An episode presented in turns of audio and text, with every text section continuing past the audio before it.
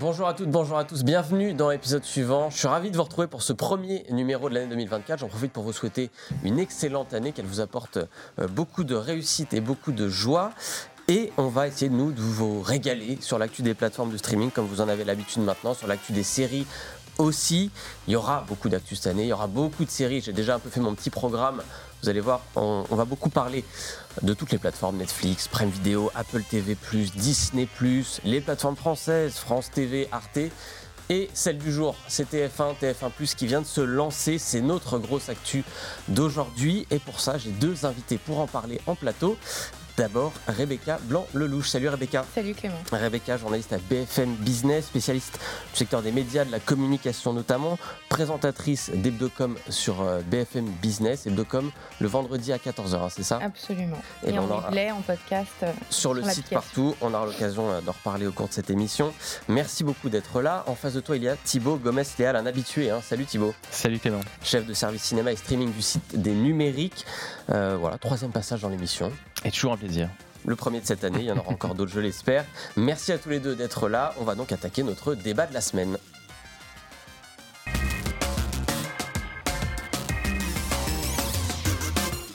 Je le disais donc, TF1 lance son offensive dans le streaming. Oubliez l'échec euh, quand même assez cuisant, mais pas que pour TF1, pour tout le monde de, Salto. Le groupe euh, de, de, privé, le premier groupe euh, d'Europe, a lancé le 8 janvier TF1+, sa nouvelle plateforme qui doit remplacer MyTF1 à terme. Alors MyTF1 existe encore, mais ça ne devrait pas durer longtemps. Plateforme gratuite, hein, TF1+, qui regroupe tous les contenus proposés par TF1 contenus actuels, mais aussi des contenus plus anciens qui reviennent, qu'on va pouvoir revoir. Alors quand on dit contenu, on parle de films, on parle de séries, on parle d'émissions, on parle d'infos aussi, hein, forcément, avec TF1. L'objectif, bah, c'est de chambouler un peu ce marché du streaming français, aller chercher France TV, Arte, tout ça, qui ont déjà des belles plateformes. TF1, c'est une force de frappe, évidemment, euh, bien supérieure à, certains médias euh, comme Arte, par exemple. Mais il y a la concurrence avec France TV qui est réelle. Et puis derrière, forcément, on pense forcément aux géants américains, Netflix, Prime Video, tout ça. Est-ce que TF1 peut titiller ces géants? Rebecca, est-ce qu'il y a de l'ambition dans, ce lancement de TF1 Qu'est-ce que cherche le, groupe?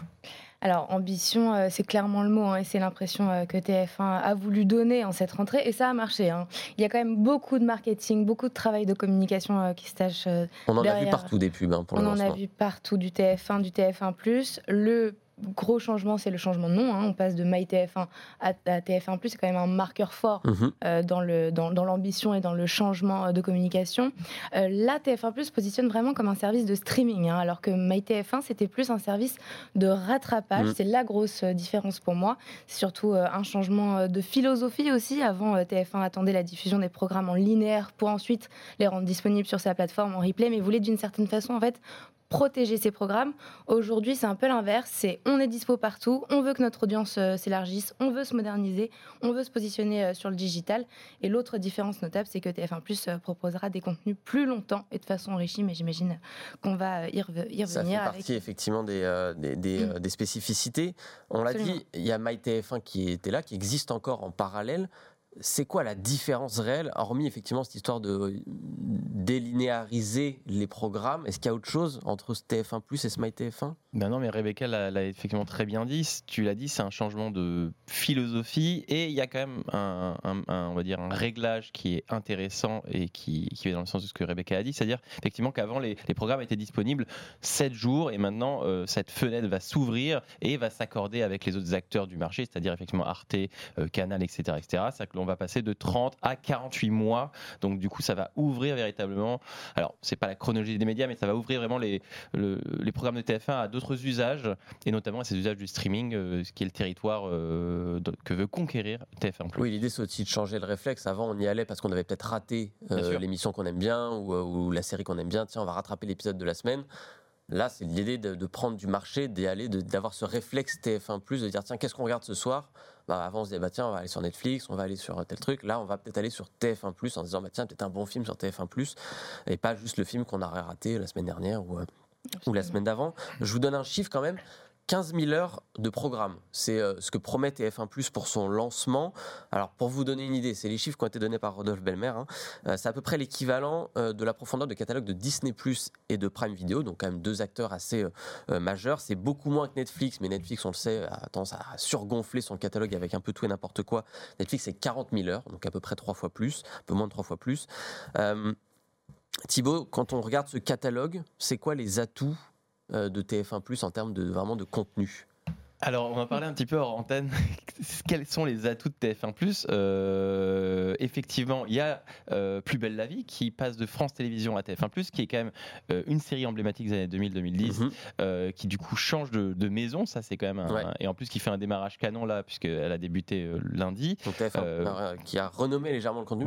Plus belle la vie encore plus belle. Encore plus belle, voilà, cette petite. On retrouve les personnages, une partie des personnages, effectivement, une partie des décors aussi. Euh. exactement. Et après, la force de TF1 plus, on va dire, c'est la marque TF1 et c'est les émissions TF1. C'est-à-dire que c'est 20 euh, ans de Colanta, 20 ans de Star Academy, 20 ans de euh, The Voice, etc. etc. Donc c'est cette marque et, euh, et cette, ce patrimoine, on va dire, télévisuel assez important. Après, en termes de streaming pur, c'est-à-dire en termes d'addition de, catalogue, de films, de téléfilms, de séries, pour ce démarrage-là, TF1, je dois avouer que je ne vois pas encore la plus-value parce que les films proposés, soit ils sont sur d'autres plateformes, soit ils sont pas forcément extrêmement excitant. Idem pour les séries. Euh, il y a beaucoup de séries qui datent des années 80, 90, 2000, 2010, donc des séries qui mm. sont un petit peu régressives, ce qui est très bien, qui va, on va dire, dans le sens de TF1+, qu'on a déjà vu. Mais en termes de nouveautés, c'est assez pauvre. Donc pour l'instant, on va dire les plus-values, on va dire, c'est plus sur le, le, point fort, c'est peut-être plus sur effectivement cette identité TF1 et on va dire peut-être les productions maison euh, et les émissions, mais, mais j'attends de voir, je suis assez curieux. Oui, on en parle un petit peu. Il y a une série qui effectivement et le, pour les amateurs, pour les séries films, mm. qui est celle qui peut faire, en tout cas, les attirer vers, vers TF1+, c'est Poker Face, qui est une série qui a déjà un an, qui est sortie sur Peacock aux États-Unis, qui n'a pas trouvé de diffuseur en France. Produite par Johnson. Produite par Johnson, euh, Onion Glass, etc., à couteau tiré, donc euh, qui a euh, des films sur Netflix qui ont eu un beau succès. Est-ce que ça peut suffire? C'est quand même une série un peu confidentielle. C'est un peu léger. C'est un peu léger. Et puis, et puis, ça ne correspond pas vraiment à l'identité de TF1 et surtout pas, on va dire, l'identité des gens qui regardent TF1 et qui pourraient regarder TF1+. Donc, euh, on va dire que TF1+ se lance et encore un petit peu peut-être dans une quête d'identité par rapport à ce territoire du streaming. Ils ont pris comme ça 200 films, 200 séries un peu pêle-mêle entre euh, les gros titres et le régressif, mais ils se cherchent encore un peu. On fera peut-être un point dans un an euh, et on en saura plus à ce niveau-là. Pour l'instant, Rebecca, la force de TF1+, c'est TF1 en fait. Pour moi, c'est ça. C'est les programmes historiques de TF1, c'est les programmes de Flux, La Starac, Colanta, quelques fictions, HPI, hein, Panda, mm. Succès Maison. Mais en effet, euh, j'ai pas grand chose à rajouter de plus que ce que Thibaut a dit. On verra sur la suite. Il y a aussi des, quelques acquisitions euh, étrangères, des séries d'animation. Pourquoi pas Mais pour moi, la vraie plus-value de TF1, c'est en effet les programmes de flux euh, historiques. Effectivement. Alors, il y a une petite innovation technologique dont je voulais qu'on parle quand même, puisque c'est ce que nous promet aussi TF1, de ne pas être une plateforme de streaming comme toutes les autres. Alors, cette petite innovation, elle s'appelle Synchro. C'est un algorithme de recommandation. On sait tous à quel point il est difficile, parfois, le soir sur son canapé, quand on ne sait pas quoi regarder, et eh ben, on ouvre une plateforme et en général, une après, on ne sait toujours pas quoi regarder. Parce que soit on a déjà vu, soit on ne sait pas trop ce que nous propose la plateforme. Un synchro, c'est un algorithme de recommandation qui permet de trouver le bon programme quand on est plusieurs devant la télé. Donc soit on est avec euh, des amis, soit on est avec euh, juste euh, ses enfants, soit avec son compagnon, sa compagne. on indique qui est là et TF1+, pouf, sort de son chapeau une liste de programmes qui pourrait plaire aux utilisateurs. Est-ce que c'est gadget? Est-ce que c'est une bonne idée cet algorithme? Pour moi, ça reste un gadget. Euh, les algorithmes qui sont déjà présents sur les plateformes font très bien leur travail. On a quand même des suggestions qui sont très personnalisées initialement. Donc, euh, si je dis à ma plateforme, est-ce que je suis avec mon conjoint ou ma petite sœur, ça va changer grand-chose Je suis pas certaine. Pour moi, c'est mm. un petit gadget, mais à voir évidemment. Et puis, et puis ce genre de gadget-là, on l'a déjà vu sur Prime Video, qui avait sorti son gadget X-Ray, mm-hmm. qui permettait en plein programme de savoir qui était à l'écran, quelle musique passait, etc., etc. Qui utilise X-Ray personne ou quasiment personne. Donc euh, à voir comment. Quand on fait pause pour, voilà. pour aller chercher du popcorn à la toilette, on se rend compte ah tiens, il y a, y a ah bah tiens c'est quoi? Ou c'est compliqué ou ça m'intéresse pas ou voilà donc à voir effectivement mais euh, après rien n'est rien n'est on va dire rien n'est perdu dans cette guerre du streaming. Il y a toujours un petit truc à avancer donc c'est ah regardez nous on est on a ça en plus et donc c'est un moyen une manière pour TF1 Plus de dire regardez on a on a quelque chose en plus que le concurrent n'a pas. Et puis l'intention est bonne parce que euh, c'est vrai que on a toujours cette éternelle problématique explique oh il y a tellement de choses, on ne sait pas quoi regarder. Donc c'est assez bon enfant quand même. C'est peut-être un bon guide. On va voir un peu comment ça fonctionne au, fil du temps et quand surtout quand on aura regardé beaucoup de choses sur cette plateforme, puisqu'au début effectivement on n'a pas vu grand chose et puis après l'algorithme devient un peu plus complexe. L'un des marqueurs forts forcément quand on dit TF1 Certes, on pense à Colanta, on pense aussi forcément au JT, JT de 20h, JT de 13h, et la nouvelle venue, bonjour, la nouvelle matinale de TF1 qui vient de se lancer, qui est un des deux produits avec euh, Plus belle la vie de lancement, on va dire, de TF1+.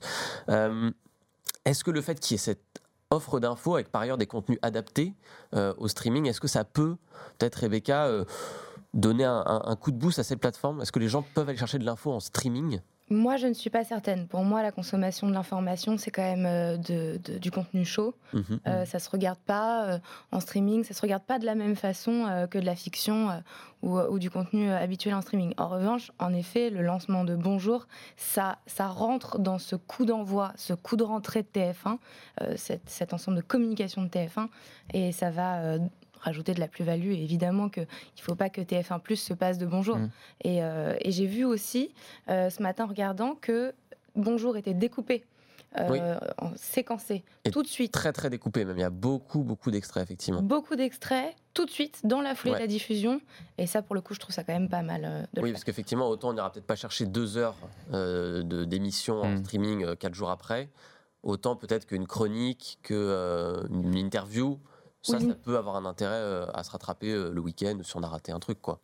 Euh, moi, j'aimerais nuancer ce que tu dis, Rebecca, effectivement. Alors, je suis d'accord avec toi sur le côté, effectivement, il y a les usages, mhm. notamment sur l'actu, qui sont très, très bien ancrés, donc ça va être compliqué de les, bouger. Il y a un élément qui est intéressant avec TF1+, et avec l'AVOD, parce que on l'a pas dit, c'est une plateforme d'AVOD, donc financée, donc gratuite, financée par la publicité, donc en pré-roll et en mid-roll, et qui est un territoire, la vote, qui reste encore effectivement à, aller conquérir par plein de plateformes. Arte le euh, euh, d'autres plateformes le font.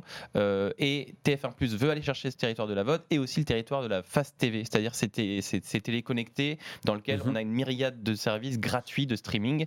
Et du coup, avoir TF1 Plus à moyen terme sur des milliers de téléconnectés, ça permettra d'aller chercher les 35% de Français qui n'ont qui ne sont abonnés à aucune plateforme de streaming et du coup peut-être aller chercher comme ça euh, cette tranche de la population française qui échappe encore on va dire à ce flux du streaming euh, et qui est peut-être corrélé aussi, qui est lié au, on va dire à la, à la tranche TF1. Des gens chez qui en tout cas la marque TF1 leur parlera forcément exactement. Euh, vu, sa, vu sa coup, puissance, Et tu l'as évoqué justement, ça fait une bonne transition. le prix de cette plateforme, puisque quand on dit plateforme de streaming, forcément, il faut parler prix. TF1, c'est gratuit. TF1 Plus, ça reste gratuit. Mm. Euh, en tout cas, ça, c'est la promesse de base. Évidemment, on peut y aller gratuitement et j'ai besoin de se créer un profil, évidemment, comme sur toutes les plateformes. Euh, la contrepartie, les pubs. Hein, euh, ça, ça ne change pas. Publicité avant, pendant. Alors, ça dépend de la durée. Si votre programme est court, forcément, vous n'aurez pas de pub au milieu ou, ou avant. publicité ciblée, ça, c'est intéressant en termes de modèle économique, puisque c'est la différence par rapport à une plateforme classique. Là, une plateforme de streaming, les pubs vont être hyper ciblées. Euh, et ça, pour TF1, c'est Rebecca, je me dis c'est hyper important en termes de marché. Euh. C'est très important de se positionner. En tout cas, après, la pub vidéo, c'est encore complexe à comprendre. On, est, on est au début. On dit en effet que la pub adressée, le coût pour 1000, est au-dessus que sur la télé linéaire. En revanche, on touche moins de personnes. Enfin voilà, il faut, il faut encore voir euh, les évolutions. En revanche, je ne pense pas que TF1 compte sur ce modèle d'abonnement payant. Oui, parce que du coup, c'est ça. Il y a pour ceux qui n'aiment vraiment pas la pub, il y a quand même possibilité de s'abonner. Combien? 5,99€ par mois. Je me suis noté ça. Euh, pourquoi? Ça sert à quelque chose? Moi, j'y crois moyen. C'était peut-être euh, hmm. euh, évident pour eux de le proposer, en contrepartie de la publicité, en effet. Mais j'y crois moyen, d'autant plus que les contenus TF1 sont quand même loin d'être à la hauteur des contenus Netflix.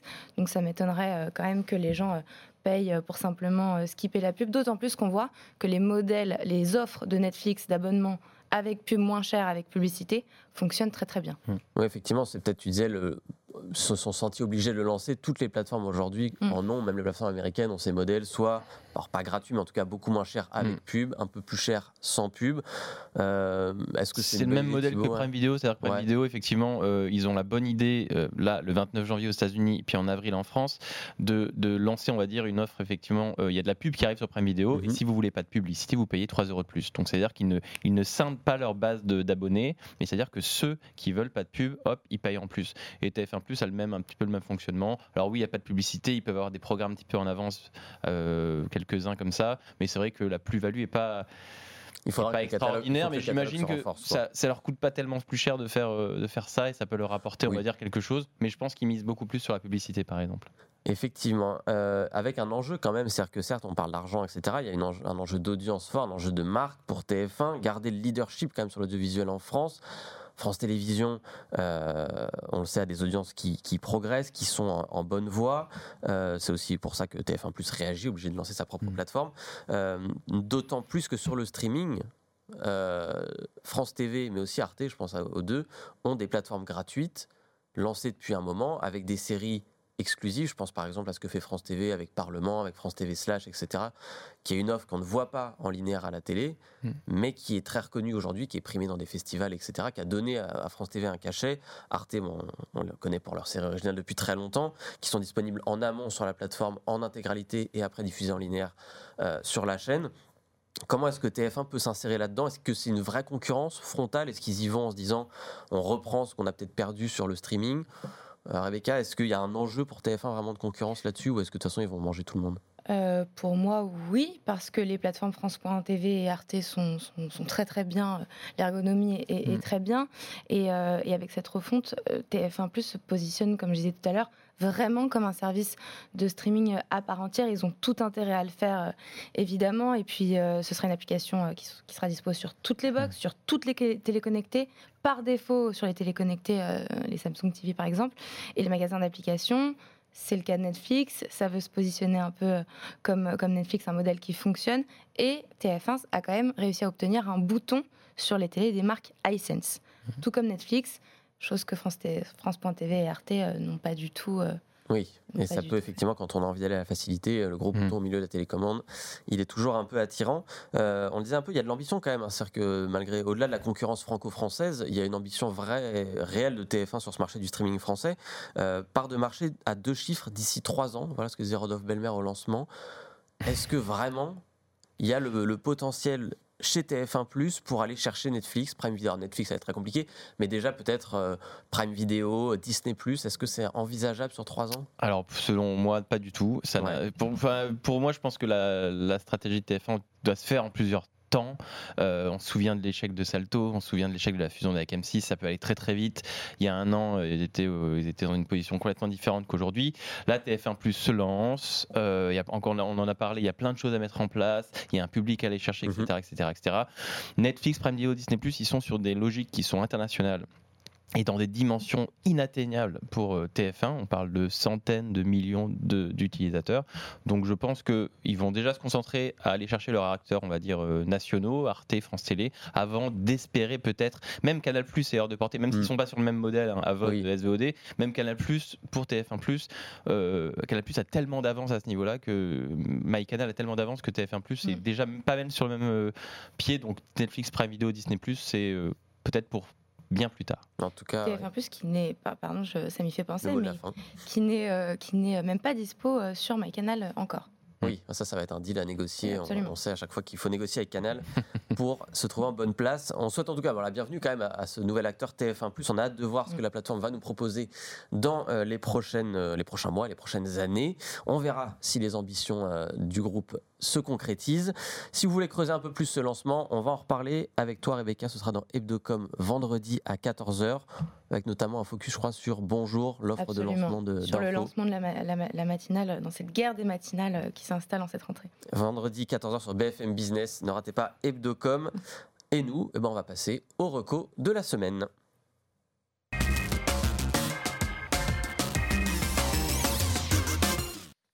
Première série qu'on vous recommande de regarder cette semaine, c'est la saison 4 de True Detective. Ça s'appelle Night Country. Alors, True Detective, série, euh, on va dire, un peu culte quand même. Hein. Hmm. Grande série, en tout cas, des années 2010, euh, qui revient 5 ans après la dernière saison. C'est vrai qu'on avait un peu oublié euh, cette série. 2019, c'était la saison 3 qui était passée complètement inaperçue. saison 4 sort Thibaut, c'est donc une série HBO qui arrive sur Prime Video.